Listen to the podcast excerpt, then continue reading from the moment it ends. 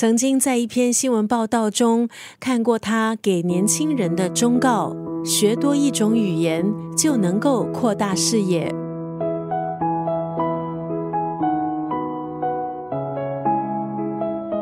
董桥先生曾经说：“只懂中文，思考就局限在中文的天地；但是多懂一种语言，熟悉了，看多了，视野自然不一样。”今天在九六三作家语录分享的是董桥先生的文字。这段文字出自这本书《董桥七十》。十年前，董桥先生七十岁的时候，推出了这本书，里头精选董桥先生的散文。散文中提到爸爸对他的影响，写老师，写挚友，写同辈，一生和文字新闻工作结缘。对文字一往情深的董桥先生，守着一代文人的风范，却不诋毁新时代。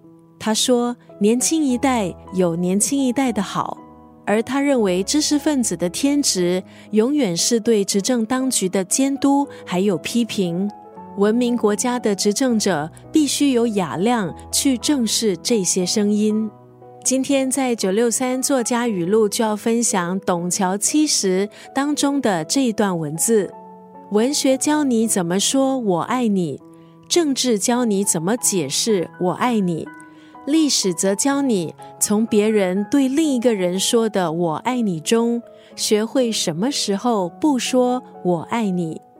年过八十之前，在访问中，董桥先生说：“已经没有那么大的精力，凡事慢慢来。接下来到底会写什么？”他说：“看到什么，想到什么，就会提笔写下。文学教你怎么说我爱你，政治教你怎么解释我爱你。”历史则教你从别人对另一个人说的“我爱你”中，学会什么时候不说“我爱你”。